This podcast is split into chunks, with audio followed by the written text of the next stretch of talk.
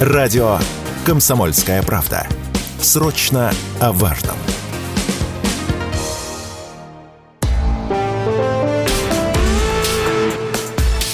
По сути дела, Николай Стариков. И микрофона Владимир Варсобин. Николай, здравствуйте. Здравствуйте, Владимир. Здравствуйте, дорогие друзья. Приветствую вас из Санкт-Петербурга. А, ну, ну, думаю, что мы начнем, Николай, если вы не против, а, с заявления президента на коллегии Минобороны. С чего нам, собственно, еще начинать, если не с этого? Свежее заявление президента, а, где сделано много резонансных заявлений, ну, скажем так, громких, можно назвать так. Ну, например, э, Путин признал, что Запад переиграл Россию на Украине после 2014 э, года, пообещал не отдать свое. И вообще, ну, хотя, на самом, хотя Путин также заметил, что воевать с НАТО вроде бы он не собирается. Николай, что вы заметили в, э, в заявлениях Владимира Владимировича, что было для вас необычным, неожиданным даже Смотрите, во-первых, каждое выступление главы государства мы с вами должны рассматривать с точки зрения сигналов внутренней аудитории, э, сигналом внешней аудитории, ну и, собственно говоря, самого мероприятия. Естественно, если это ответы на вопросы граждан и журналистов, там экономика, какие-то решения, каких-то проблем решения, объяснение, почему поднялись цены на куриное яйцо и как нужно все это дело опускать обратно. Э, сегодня, э, кстати, дорогие друзья, хотел поздравить вас со днем военной контрразведки, но я надеюсь, мы потом еще, Владимир, об этом поговорим. Сегодня президент выступает перед расширенной коллегией Министерства обороны. Поэтому, конечно, в своей речи он касается течения и хода специальной военной операции, говорит о тех проблемах, которые были выявлены в ее ходе, говорит о том, как эти проблемы нужно решать и используют эту площадку все равно для посыла сигналов внешних и внутренних. Но вот я хотел бы остановиться в данном случае на внешних сигналах, что мне показалось э, важным. Потому что сигнал для внутренней аудитории это, например, э, еще четкое, ясное повторение тезиса о том, что Горбачеву обещали не расширение НАТО, но в очередной раз э, обманули, причем президент говорит, что врут постоянно, беззастенчиво. Ну и, соответственно, э, вот здесь позиция президента понятна. Дальше мы э, больше их не слушаем. Мы отстаиваем свои интересы. Переговоры возможны только в ситуации, когда мы а, отстаиваем свои интересы, ничего сдавать не собираемся. А вот внешняя аудитория очень ой, ой, интересна. А давайте, а давайте мы про внешнее попозже, да, у нас очень много впереди времени. Вот вы сказали два тезиса, мне стали, мне показалось они любопытные. А, по поводу, а, во-первых, а, что НАТО стало, вот здесь я вижу, резко выросла военная активность блока НАТО в целом, увеличилась численность войск НАТО, и что обещали не расширяться и расширились. Это мне напоминает вот историю, когда человек находится в болоте, да, он пытается из него выбраться, а его тянет все глубже. Примерно то же самое, как э, это НАТО расширилось. Вот именно сразу после э, начала СВО э, вошла Финляндия, сейчас войдет еще и Швеция. То есть оно расширяется, ну, как бы вне зависимости от того, да даже так, оно расширяется в ответ на активность России. Это первое. А второе, по поводу активности НАТО, ну, вот за, после Горбачевского время и вот в нынешнем веке НАТО уменьшало э, обеспеченность своих войск. Оно, оно сокращало расходы на военную э, на, на, на военную часть. Поэтому, с одной стороны, да, государства входили в НАТО, как таковые. Другое говорить о том, что силились войска НАТО, нельзя, потому что сейчас они уже стоят с пустыми складами, они явно были не... Э, они не рассчитывали вообще на ведение вот подобных конфликтов, и сейчас, в общем-то, их угроза в этом смысле видится в, в прошлом минимально. Ваш тезис я понял.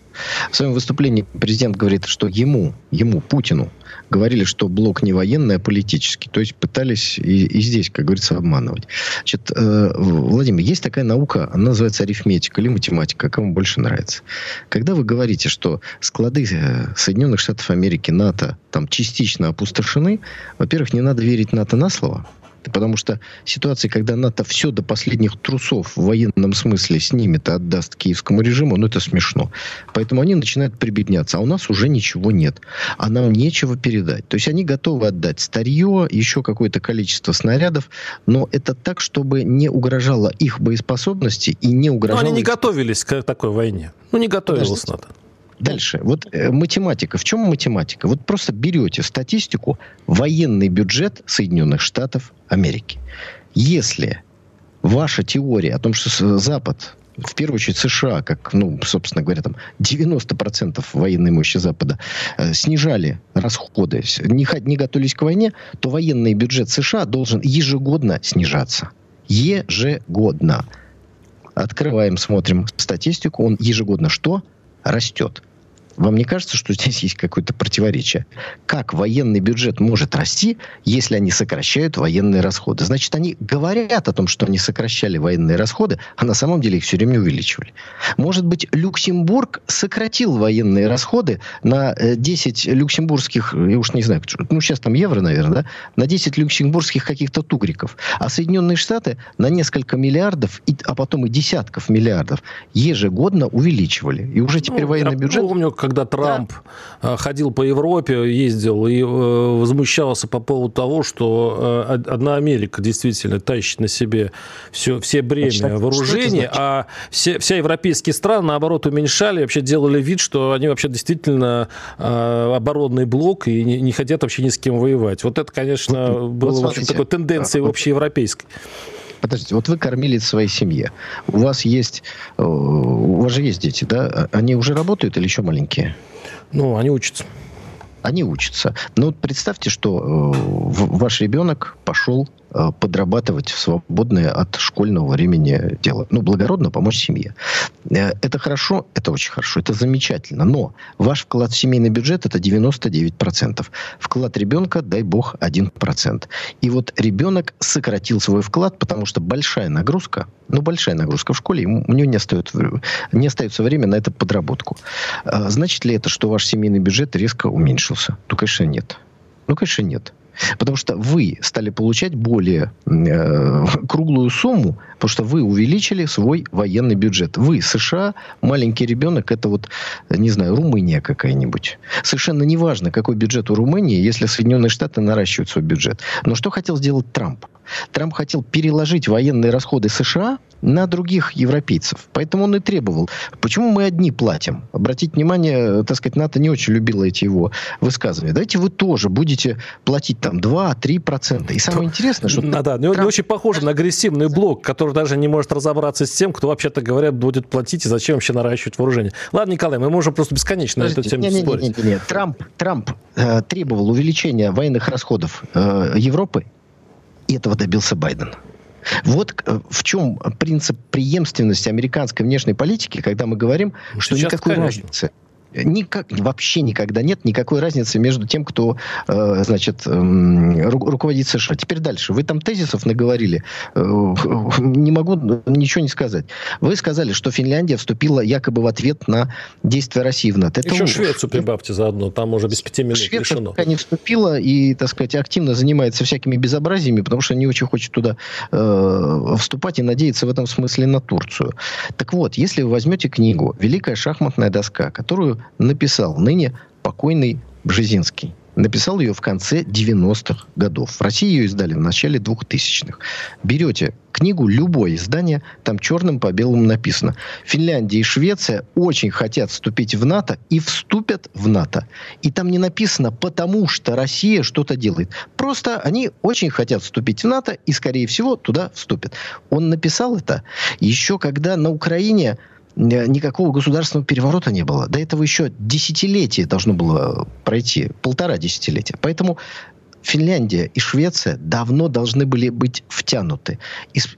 Использовался как повод эта ситуация. Но Финляндию давно готовили в НАТО. И опять мы с вами говорили, что вступили они ровно тогда, когда Россия прекратила с 1 января 2022 года отгружать лес-кругляк Финляндию. Был принят специальный законопроект. Поэтому финны держались до последнего и держались, исходя из своих экономических интересов. А когда эти интересы, ну, нет леса Кургулика, ну, все, ладно, тогда уже вступаем в НАТО. Примерно так это выглядело. И, конечно, это не делает Финляндии. Николай, подождите, то есть из-за того, что не, не были поставки, то есть ровно были поставки леса Кругляка, финны вошли в НАТО. Это замечательно, конечно. Ло, э, ну, очень, да, логика очень такая хозяйственно, хозяйственно-военная.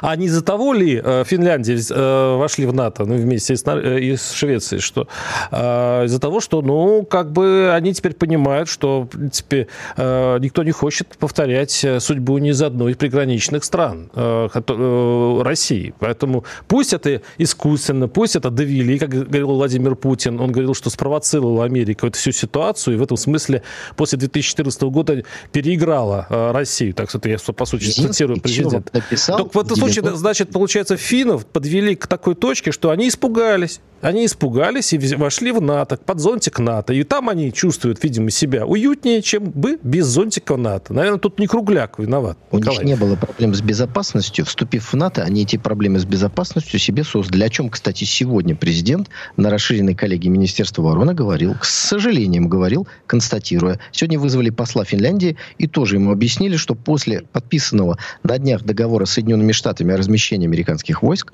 мы Россия, примем ответные меры. Николай, после э, небольшого блока рекламы объяснит тогда в этом случае, каким образом э, Финляндия в этом случае рискует своей безопасностью, будучи связанной шестой частью договора о НАТО. То есть вы, и это как соседствует с тем, что Владимир Путин вроде не собирается воевать с НАТО, как он сегодня об этом тоже заявил.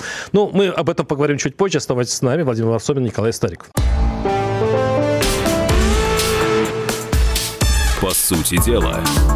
Николай Стариков.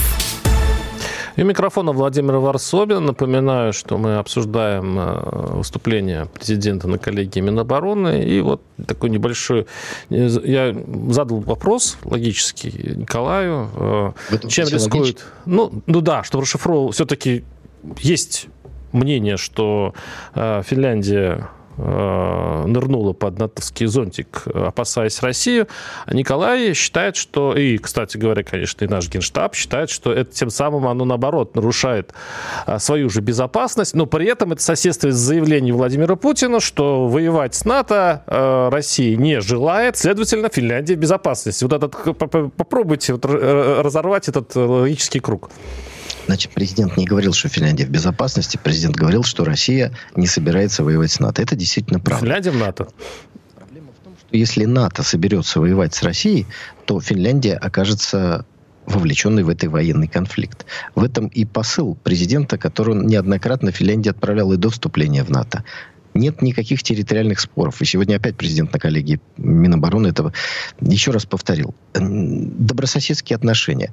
Я вот недавно, э, если вы помните, ездил в приграничный город Светогорск, э, беседовал там с разными людьми. Э, просто вот один факт приведу вам, даже, Владимир, больше не вам, а нашим уважаемым радиослушателям, чтобы был понятен уровень взаимодействия, который был, и который сейчас просто демонтируется страшными э, темпами. Например, э, российская таможня получала электричество с территории Финляндии. Была так запитана. Ну, потому что так построили, так удобнее было. И вот это было, что называется, вот ситуация до последних дней. Граница, которая существовала, ну, настоящая государственная граница, охранялась, по сути, только российскими пограничниками. Финны свою границу никак не охраняли, потому что мы ее охраняли. И со стороны Финляндии было и доверие, и понимание. Ну зачем два раза охранять одну и ту же границу, если Россия делает это профессионально, так сказать, еще по высоким стандартам Советского Союза. А вот теперь они оказались в ситуации, когда им надо. Почему они забор-то еще один строят? Что Россия за них а, охранять их натовскую границу не будет. Поэтому они выделяют огромные суммы, строят этот забор. Ну, в общем, ничего хорошего от этого не появляется ни для Финляндии, ни для России. Но, э, конечно же, Финляндия вступила не потому, что, как вы сказали, э, так сказать, попытавшись извратить мою идею, э, не потому, что мы прекратили поставки леса кругляка, но совпадение дат – то есть Финляндия готовилась к вступлению в НАТО. И, видимо, когда американцы все время подталкивали ее к этому, финны говорили, ну подождите, вот это для нас важно, вот это для нас важно, вот это для нас важно. Потом Россия, в конце концов, приняла давно ну, давно назревшее решение прекратить вывозить туда лес. И тогда финны уже точно дождались этой даты. И последние их отговорки перед американцами так, превратились Николай, в... ну вы даете. Простите, Николай, Ну, простите. посмотрите, Ну, посмотрите. простите, да, я, я, я, я же уже несколько лет любуюсь пируэтами вашей логики, но чтобы связать Я щас- вхождение я в НАТО с Кругляком, это, повернусь это в что? профиль, чтобы вы могли моим греческим носом полюбоваться. Значит, 1 января 2022 Хорошо. года, дорогие друзья, прекращение вывоза леса э, с территории Российской Федерации. Э, Дальше, э, февраль, начало специальной военной операции, и тут же Финляндия испугалась. Вот тут же. Вот до этого она вообще не боялась. При этом, обратите внимание, ситуация на Украине развивалась с 2014 года. Все это время Финляндия вообще не боялась. Да, Николай, я просто хочу э, уточнить, вот, вот мне так кажется, почему а, так нагло а, с точки зрения Москвы ведут себя прибалты, поляки, в последнее время румыны и так далее. Их подпитывает а, такое э, подозрение, что э, Москва не будет воевать с НАТО. А в этом случае, получается, даже маленькая крохотная Эстония, которую можно раздавить буквально одним танковым батальоном, да, она хорохорится и говорит, что, что хочет, потому что понимает, что если, а, будет, э, если, если будет что-то, то она в НАТО, и НАТО вступится за нее. И вот это общее у них э, мнение такое, а, к которому э, хочет присоединиться те страны, которые чувствуют себя ну, в, нек- в некой неуверенности в сложившейся тяжелой международной обстановке. То есть, то есть вместо, то есть вместо очень того, чтобы... Нет, нет, мы давайте уж того честно просто поговорим об этом. Почему мы все время прячемся? Да, мы э, сейчас решаем, кто сильнее. Те страны, которые нам не доверяют, бегут в один окоп. Те, кто доверяют, бегут к Подожди, нам в окоп. подожди, Ну, это все подожди. нормально. Какой-то кругляк еще может быть. Владимир, у нас пошел какой-то э, порыв сознания. Мы вообще-то должны двигаться дальше. Пойдем нас дальше. много Пойдем, пойдем. Но давайте просто зафиксируем один факт. Вот когда вы говорите про Прибалтику, вот про нее очень давно написал Крылов. Слон и моська. Но только чтобы было не по Крылову, а как сегодня в геополитике, есть слон Россия, ну, наверное, медведь, да, ну, такой большой очень. Дальше моська, и, их там целое стадо этих мосек. И за ней стоит слон в виде Соединенных Штатов Америки.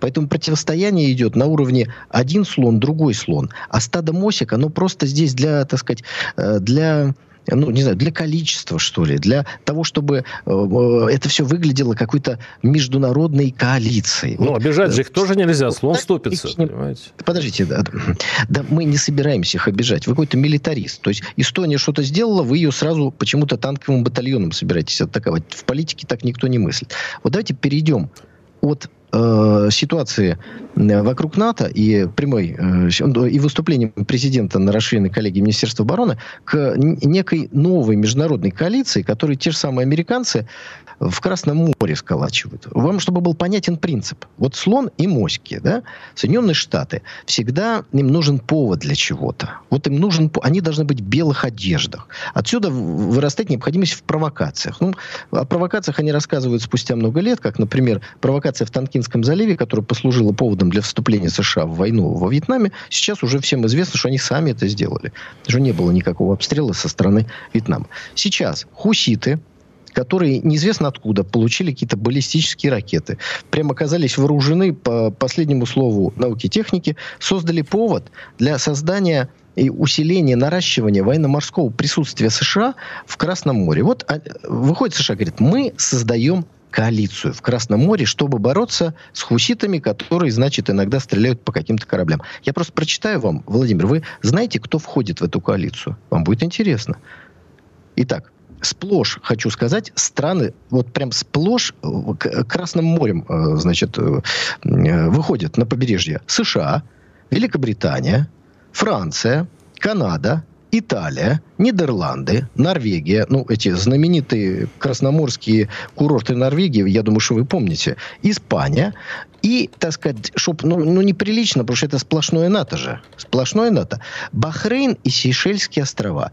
Дорогие друзья, просто для справки, на- население Бахрейна примерно полтора миллиона человек, армия 8,2 тысяч. Сейшельские острова, население 90 тысяч, армия примерно от 300 до 500 человек. Это колоссальный вклад в эту военно-морскую коалицию. То есть вы понимаете, что это НАТО получило, а вернее создало для себя предлог еще раз усилить и влезть в Красное море в белых одеждах. Вы это понимаете? Если ну, вы это понимаете, Николай, я просто я, я смотрю, я смотрю новости, там ваша версия мне не встречалась, мне встречались другие версии. Ну, разумеется, разумеется. Читайте BBC. Или да нет, нет, нет, это наша, наша вот РБК, я читаю, я коммерсант. Вы, вы, вы, у вас есть претензии к этим? Э, нормальные да, ребята, нормальные. Мы читайте. неплохо здесь работаем. Так вот, э, таких версий ваших я не встречал. Зато я встречал, что они как раз ударили по судну, которое привозило, э, которое ну, находилось в одной английской очень крупной нефтяной компании. И по, больш... да, и по большому счету теперь э, танкеры будут идти вместо краткого пути через э, Африку, то есть это обогибая Африку, потому что э, уже опасен путь, э, по которому идут сейчас вот эти, вот эти суда. Это первое. Второе. Хуситы, вообще-то говоря, это прокси Ирана. И говорить о том, что откуда у них взялось вооружение, тоже как-то странновато. Они, кстати, вооружены намного лучше, чем Хезбалла, то есть и, и намного лучше, чем Хамас. Поэтому у них вооружение всегда были хорошие. Они атакову, атакуют Израиль, кстати, самостоятельно практически хуситы. Поэтому у них с э, вооружением все хорошо. Владимир, вы передергиваете. Вы э, комментируете то, что вам написали определенные газеты. А эти газеты пишут то, что написали западные газеты. Что они говорят? Хуситы имеют определенную связь с Ираном. Вы называете это некрасивыми словами прокси. Возможно. Э, После этого эти хуситы атакуют какой-то корабль. Где здесь логика, что Иран дал им это распоряжение? ну, вы нет. знаете, почему они скажу... атакуют? Они же заявляют, а почему они атакуют. У них есть да, официальное сообщение на эту тему. Они атакуют корабли, которые они подозревают, что они провозят товары для Израиля. А они сейчас воюют на стороне Хамас, а Хамас, как известно, имеет очень плотные контакты с Ираном. Вот вам и пожалуйста. Вот вам и, пожалуйста, мы с вами объяснили, для чего американцам нужно было разжигать конфликт между Израилем и Хамас. Одна из веточек хуситы получили некий повод пострелять по кораблям. Потому что если бы они делали это просто так, то они бы выглядели совершенно отвратительно, были бы просто пиратами.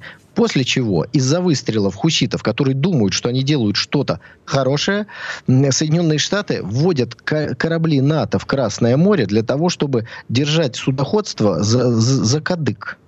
Обратите внимание, никаких арабских государств в этой коалиции нет, потому что они понимают, кто пришел и зачем пришел. Давай кратко, что американцы будут делать с судоходством? Зачем им нужен этот кадык? Что изменится, Давай. если они там будут? Чтобы в любой момент перекрыть путь нефти в Китай, путь товаров из Китая, контролировать морские пути. И здесь, кстати, возрастает роль нашего северного морского пути. Но за это нужно побороться. Ну, перекрыть они могут одним авианосцем, совершенно не занимаясь какими-то странными пляскими с хуситами. Но мы об этом поговорим через а, пару минут. У нас небольшой блок рекламы. А, Владимир Варсобин, а, Николай Стариков. У нас впереди а, темы... А, кстати, у нас день, день военной контрразведки России. Николай Конечно. собрался отметить в прямом эфире. Мы это обязательно сделаем. Александр Коц. Один из лучших военных корреспондентов не только в России, но и во всем мире. Он работал репортером во многих горячих точках. Чечня, Южная Осетия, Косово, Афганистан, Ливия, Сирия, Египет, Ирак, Украина. Каждый четверг в 7 часов вечера по московскому времени слушай на радио «Комсомольская правда» программу «КОЦ. Аналитика с именем». По сути дела, Николай Стариков. Да, у микрофона Владимир Варсобин. Николай, вы пожелали сегодня отметить в прямом эфире День военной контрразведки России. Это было для меня большой неожиданностью, Николай. Прошу. Ну, вы меня плохо знаете, Владимир. Да, я вас, оказывается, вообще ничего не знаю, Николай. Ну, а после вашего удивления захотелось и вас узнать получше. Да, я думаю, уже все обо мне знаете, Нет. если вы хотите Нет. отметить этот праздник. Нет. Не мне. Но если серьезно, дорогие друзья, хотелось бы поздравить всех всех имеющих отношение к военной контрразведке. Это люди, которые сегодня стоят на страже интересов Родины, которые в ежедневном, ежечасном режиме борются со шпионами, диверсантами, с иностранными разведками. А, и все это делается не только в тиши кабинетов, что важно, нужно, не только в столицах и где-то далеко, но и на линии соприкосновения. И диверсантов ловят. И, ну, в общем, огромное вам спасибо. И, так сказать, берегите себя. Вот это хочется сказать. Теперь хочется немножко еще про историю военной контрразведки нашей сказать. Я сейчас бы не стал там о датах говорить. Всегда, наверное, надо говорить о людях. Наиболее известные военные контрразведчики это конечно, Павел Судоплатов. Я сегодня хотел вот рассказать еще об одном человеке, который, ну, наверное, незаслуженно редко упоминается у нас. Его зовут Петр Федотов. Он в пик своей карьеры руководил вторым управлением э, НКВД НКГБ, которое, ну, по сути, было конкурирующей ветвью нашей контрразведки, которая конкурировала со знаменитой э, контрразведкой СМЕРШ, которая появилась в 1943 году. Но вот второе управление НКВД НКГБ которым руководил Петр Федотов, оно гораздо раньше занималось всеми этими вопросами. Просто вот хотелось рассказать об одной операции. Операция называлась «Мельница». Ну вот представьте себе, это еще до войны с Германией. Это конец 30-х годов. Для того, чтобы проверить там, честность каких-то агентов, либо э, тех, кто подозревался в чем-то. Была сделана такая э, история. На Дальнем Востоке, на территории Советского Союза, была построена ложная государственная граница. С одной стороны, была ложная пограничная застава, в которой самые настоящие пограничники, которые тогда, да и сейчас тоже входят в состав э, органов, э, охраняли эту границу. А с другой стороны, была ложная застава марионеточного японского государства Манчжоу-Го. И смысл был очень простой. Э, агента, подозреваемого, кого-то, ему давали задание, допустим, перейти эту границу он-то думал, что граница настоящая, а на самом деле граница была не совсем настоящая. И э, создавался момент истины, потому что если человек был предателем или врагом, он перебегал в Манчжоу-Гоу и первым делом сдавался, сдавался тем же самым сотрудникам НКВД, которые изображали из себя Манчжоу-Гоу. Там были э, поддельные белогвардейцы, которых э, играли тоже сотрудники НКВД. Там были и японцы, которые изображали из себя японцев. Но понятно, что японцы были, как говорится, наши. Вот такая интереснейшая операция работала достаточно долго. Также хочется отметить, что Петр Федотов был тот, кто раскрыл талант нашего, наверное, одного из самых замечательных и известных разведчиков Николая Кузнецова. Владимир, помните, да? Который изображал из себя немецкого офицера и ликвидировал крупнейших германских э, гражданских и военных начальников на оккупированной территории Советского Союза. Потом он погиб в бою с бандеровцами в 1944 году. И сейчас вот все сложная история, потому что там все пытаются осквернить его могилу. Э, Россия даже требовала передать останки, чтобы перезахоронить героя. Отказали. Он захоронен во Львове. Э, потому что где-то там недалеко погиб в бою с бандеровцами в 1944 году. Так вот, его талант раскрыл Петр Федотов. Э, Николай Кузнецов прекрасно владел э, различными иностранными языками. Его знакомили это еще до войны с военными атташе, с дипломатами, с представителями каких-то экономических кругов, там, Германии, Японии и так далее. И представляли его как одного из конструкторов наших самолетов. К нему сразу возникал живой интерес – который он определенным образом подпитывал. Ну и, собственно говоря, э, дальше сотрудники иностранных разведок себя просто проявляли, когда пытались получить от него определенную информацию. Одним словом, очень много важного, нужного делали наши органы, пока не пришел Хрущев. Та же история Петра Федотова – это увольнение, лишение всех наград. Ну, хорошо, что не посадили, в отличие от э, Павла Судоплатова. Но все равно разгром органов, разгром вот этих опытнейших людей, которые э, десятилетиями работали и успешно э, боролись и побеждали самые сильные иностранные разведки, вот этот разгром, который произвел Хрущев, конечно же, сказался на нашей безопасности. Ну, а сейчас наши военные контрразведчики вновь, э, так сказать, на острие борьбы. Огромный опыт, огромное уважение. Ну, и еще раз хочу сказать, берегите себя, пожалуйста. Да, хорошо. А, э, следующая у нас тема так, я, я вот после этой темы, наверное, хорошо а, поговорить о попытке Майдана в Сербии все-таки. Я думаю, что а, вообще-то для разведки вообще слово Майдан это такая вещь. Сразу, сразу можно сделать, э, уже можно сделать какую-то справку о том, где оно возможно, а где нет. Давайте попытаемся понять. В Сербии возможен Майдан? Сейчас там прошли выборы, большие выборы и в парламент. Досрочные парламентские. Досрочные причем, да, где, в общем-то, партия власти победила, даже, похоже, получила конституционное большинство, но оппозиция, получив, по-моему, ну, не больше 30%, что там 20 э, с копейками, они, они обложили сейчас здание Центральной избирательной комиссии и, возможно, э, и вообще объявили о бессрочном протесте. Николай, как вы это видите и что это значит для э, отношений Сербии? России? Во-первых, мне хотелось бы обратить внимание уважаемых радиослушателей, что слово «Майдан» наверное, единственное слово с малороссийского наречия русского языка, которое вошло уже в русский язык. Вот а, отдельным, как говорится. Хотя, на самом деле, корни тюркские, но неважно. Для нас это уже такое малороссийское слово. Теперь, что касается Майданов в Сербии – ну, во-первых, очень вольно с процентами так это. Не более 30, 21 процент. Ну, так как-то широко, в общем. Не, не 21, подождите. Шагайте. Там больше, там, по-моему, 27 или 28 процентов. Да, ну, слушайте, давайте не будем загружать память, оперативную память наших слушателей цифрами на э, досрочных парламентских выборов в Сербии. Знаете, вот есть некоторые такие специалисты, к вам, ко мне, надеюсь, это, конечно, не относится, которые, не понимая сути процессов и не имея возможности рассказать какую-то э, суть человеку, начинают загружать его э, какими-то подробностями. Понимаете, если ну, про Северный... Ну, давайте уж, коль вы затеяли, 24, ну, 23, 66 процентов, ну, да, Хорошо, 20 копеек, как я сказал. Все, прямо да. вот 24. Угу. Что, что-то там на самом деле происходит.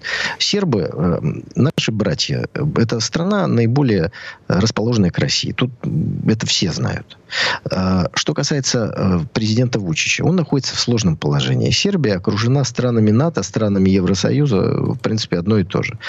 И, с одной стороны, есть вот эта историческая симпатия, благодарность со стороны России, с другой стороны, вот те обстоятельства, в которых находится сербское государство, с учетом того, что э, Югославию расчленили, отделили, от Сербии оторвали Косово, э, пытаются все, все дальше признание этого Косово провести, заставить Сербию признать Косово, что мне представляется нереальным. Ну, и это все под таким соусом, что вот если Сербия откажется от своих корней, от истории, то ее примут в этот самый Евросоюз. То есть Вучич, он вот такой мастер балансирования между вот, вот всеми этими реальностями всевозможными, в которых находится Николай, секунду, Сербия. Я там что добавлю, что а, популярность Евросоюза в Сербии падает, и там не больше трети населения вообще за Евросоюз. То есть, по большому счету, Вучич борется за малопопулярную, ну, скажем так, не совсем популярную идею, а, чтобы войти э, любым способом в Евросоюз. То есть вообще ну, все, там уже все меньше и меньше связывает Сербию с, с Брюсселем. Занятное дело. Ну, э, я думаю, что э, Александр Вучич просто ждет, когда э, ну, совсем такая маленькая часть сербов захочет идти туда, что само будет выглядеть крайне непривлекательно или уже практически развалится, и никакого процесса вступления так туда и не произойдет. Но как в любой европейской стране, американцы там сформировали некую политическую пятую колонну. Такие вот либералы. Мы сейчас же э, наглядно видим, что либералы, часть из которых э, иностранные агенты, часть из которых все-таки удержалась от антигосударственной деятельности, наверное, очень у них язык чесался, руки чесались, но разум возобладал. Они остались при своих либеральных взглядах, но ничего плохого антигосударственного так и не сделали. Но вот эта пятая политическая колонна, она ведь не чувствует себя ни русскими, ни сербами. Она чувствует себя гражданами мира, она чувствует себя еще чем-то, общечеловеками. И вот эти общечеловеки, но сербского разлива, они пришли побезобразничать, э, потому что им не нравятся результаты выборов. Но они забыли одного. Никакие Майданы, никакие цветные революции не происходят без поддержки Запада. Можно сколько угодно прыгать или стоять в любой стране, но если американское посольство не говорит, что выборы нечестные, ничего не произойдет. А американское посольство и все остальные европейские страны ничего плохого про сербские выборы не говорят. Поэтому ребята там постоят, посидят, и разойдутся. И ничего не произойдет. Да, Николай, но вы так несколько безгливо, конечно, сказали про сербскую оппозицию. Коалиция называется «Сербия против насилия», а это каждый четвертый серб.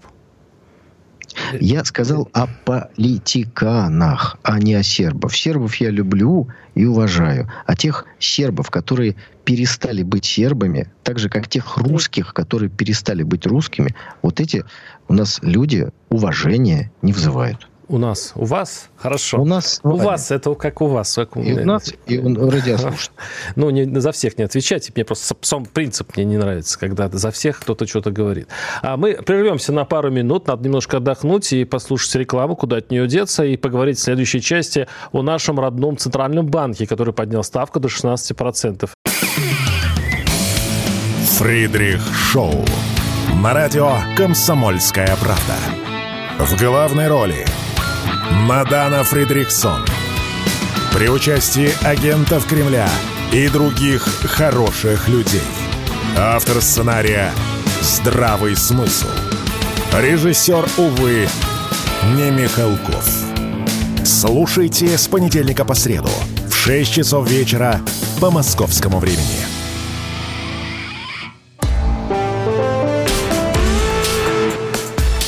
По сути дела, Николай Стариков. Микрофона Владимир Варсобин, Николай, Центральный банк на прошлой, на этой, так, да, на прошлой неделе а, поднял ставку до 16%. И, кстати, это еще было такое консервативное решение, потому что ожидалось, что будет до 16,5% поднята ставка, и а, все это делается для обуздания цен, для обуздания а, инфляции. А вы, я, Николай, знаю, достаточно такой последовательный противник вот этой политики Центробанка, и хочется сейчас узнать, как вы себя, как вы себя теперь чувствуете, и что вы видите, что будет дальше, и как это вредит экономике. Опишите, потому что вроде бы э, власти относятся к действиям Набиулиной вполне себе комплементарно. Ну, спасибо, как говорится, но не я один считаю политику Центрального банка ну, прямым торможением развития экономики России. Мне кажется, что наибольший такой вот э, картинка, которая приходит в голову. Вот автомобиль российской экономики, в нем залит бензин. То есть у нас есть природные ресурсы. За рулем сидит э, прекрасный руководитель. Э, в автомобиле есть большой потенциал других пассажиров, которые умные, талантливые, хотят трудиться. Это бизнесмены, это солдаты, это э, служащие и так далее и тому подобное автомобиль двигается на ручнике. При этом а, тот, кто этот ручник включает, центральный банк, он делает это по закону. И пассажиры Э, не могут воздействовать никак на этого товарища или господина, который включает э, ручник, потому что он независим от государства. Это особая форма власти, если почитать Конституцию и так далее. И чтобы объяснить свою деятельность, вот этот тот, кто включает ручник, говорит, вы знаете, э, если я уберу ручник, машина поедет слишком быстро. Мы можем столкнуться, нас может занести. И я вообще ведь не, не, как бы даже не утрирую. Николай, Потому... давайте процитируем. Действительно, Набиульна именно вашу аналогию с автомобилем и использовала. Я сейчас ее процитирую. Она предложила сравнить экономику с автомобилем, как вы. Если пытаться, цитирую, «а пытаться ехать быстрее, чем задана конструкция автомобиля, изо всех сил давить на газ, то двигатель рано или поздно перегреется, далеко мы все равно не уедем, ехать, возможно, будем быстро, быстро, но недолго. Ну, то есть, если разогнать наш Запорожец э, на, до скорости Мерседеса, то это можно достичь кратковременным, а потом это мы просто лишимся вообще всей э, нормальной экономики, чего боится глава Центробанка. А, вот хорошая аналогия, но вы почему-то сразу Запорожец вспомнили, э, сразу вопрос возникает. А на каком заводе в Российской Ну все, Федерации начинается. Хорошо, давайте я Волгу приведу. Я понимаю, что слово Запорожец а вас. Производится где-то? Да. Мне кажется, что и Волга не производится. Волга должна вроде в, на газе производиться. К огорчению Волга тоже не да? производится. Производятся Жаль. автомобили э, УАЗ, у нас производятся автомобили ВАЗ, и у нас продается большое количество китайских автомобилей. Еще производится китайский автомобиль, который почему-то называется «Москвичом». Николай, ну аналогию вы понимаете все-таки на биологии, Аналогию правильно? понимаете. Так. так. Вот, смотрите, есть одна аналогия на другую аналогию, да? Как бы все интеллигентные люди. Вот давайте теперь смотреть на цифрами. Когда Эльвира Сахибзадовна говорит о том, что машина может поехать слишком быстро и мотор не предназначен, надо задать простой вопрос. А с какой скоростью автомобиль едет, и какая скорость предназначена для автомобиля. Вот в моей аналогии, когда вы включаете ручник, машина едет километров 20. Ну, как бы сейчас, в реальности. Экономика едет вот преодолевая деятельность Центрального банка. Вопрос, эти 20 километров, это и есть тот ресурс, на который рассчитана машина? Нет, конечно. Она может ехать 50, 60, даже знаки висят. Можно 60 ехать в городе. Но 60 с ручником ехать очень сложно. И мотор действительно может с ним что-то произойти. Но даже, э, может, до мотора может произойти что-то, например, с ну, резиной. Там, я понимаю, но вы, э, вы ищете вот, где смотрите. оценки. Вот оценки. Если а машина едет быстро, слишком быстро, то поднимается инфляция. А, Давайте смотреть цифры. За, забудьте Пожалуйста. сейчас э, да. просто слова. А, на прямой линии президент сказал о том, что он ожидает по итогам 2023 года рост в 3%. На следующий день происходит заседание Центрального банка, где Эльвира Сахибзадовна приводит эту прекрасную аналогию. И одновременно, если мы открываем документы Центрального банка, мы там читаем, что идет, сейчас э, я вот точную формулировку, боюсь, не воспроизведу, но смысл такой, что слишком быстрый рост идет, опасный быстрый рост. И теперь вопрос, 3% в год роста экономики – это действительно слишком много и опасно? Мой ответ, конечно же, нет. Я думаю, что и президент а, абсолютно согласен, что 3% это, это хорошо, но мало, а не хорошо и много, и слишком много. Вот о чем речь. Если мы будем расти каждый год по 3%, то мы не добьемся тех результатов, которые поставлены, или нам будет их добиваться крайне сложно. Поэтому да, возвращаемся да. к аналогии угу. с ручником. И вот здесь вы сказали 16,5, 16%. Это запретительная ставка. Поэтому совершенно неважно, до какого уровня поднимет ее Центральный банк. На определенном э, этапе это становится уже неважно. 15, 16, 16,5. Кредит для предприятия 20% это запретительный. Такие кредиты никто брать не будет. И через некоторое время мы увидим э, остановку э, в определенных темпах развития экономики. То есть люди не приобретут новое оборудование, люди не откроют новый цех и так далее, и ну, тому подобное. Льготное кредитование все сохранится, Николай? Теперь вот давайте по поводу льготного кредитования. Это, конечно, важно и нужно. Но, чтобы все уважаемые радиослушатели понимали, и вы, Владимир, тоже, что такое льготное кредитование или субсидирование? Вот государство говорит, «А, вы IT, э, мы, кстати, с вами об этом же да, говорили, да? Говорили. Вы IT-структура. Мы хотим, чтобы вы развивались. Это важно, действительно, на сегодняшний день. Вот э, кредит 10% в банке, а вы будете платить 1%, а 9% мы из бюджета заплатим в банку. То есть любая программа субсидирования – это перекачка денег из бюджета в банке. Вот это мы должны понимать. А теперь ставка увеличивается в два раза. И для того, чтобы та же IT-компания получала тот же кредит под 1%, из бюджета должны заплатить в два раза больше. Теперь смотрим цифры на прямой линии президента они тоже были. Прибыль банков 3 триллиона. Самый, да, рекордный, рекордный самый зарабатывающий банк сектор это банки. Владимир, мне кажется, я вам объяснил, почему. Это не только на этом зарабатывают банки. То есть любое субсидирование, это перекачивание денег из бюджета в банке. Вопрос, нам это нужно? Или у нас есть другие задачи, на которые бюджетные деньги могут быть потрачены? Есть задачи. Поэтому ставку снижаем, и тогда деньги остаются в бюджете. Я дам просто одну из десяти возможностей, как банки зарабатывают, нарисовал. У нас не хватит времени для ответа моего, потому что есть э, очень серьезные перекосы в экономике, связанные с необеспеченными деньгами. Э, то, что у нас, у нас, у нас, у нас все-таки э, сейчас развита промышленность на, на оборонку и э, выплаты по СВО и прочее. У нас очень много денег кидается в эту экономику. Поэтому очень тяжело сейчас э, вот, э, дискутировать с вами вами. У нас 20 секунд осталось, поэтому остается Все, только... друзья, не читайте на ночь бумаг Центрального да. банка, встречаемся через неделю. Но мы обязательно перенесем этот разговор на следующую неделю, я вам дам ответ. Оставайтесь с нами, Владимир Варсобин, Николай Стариков. По сути дела,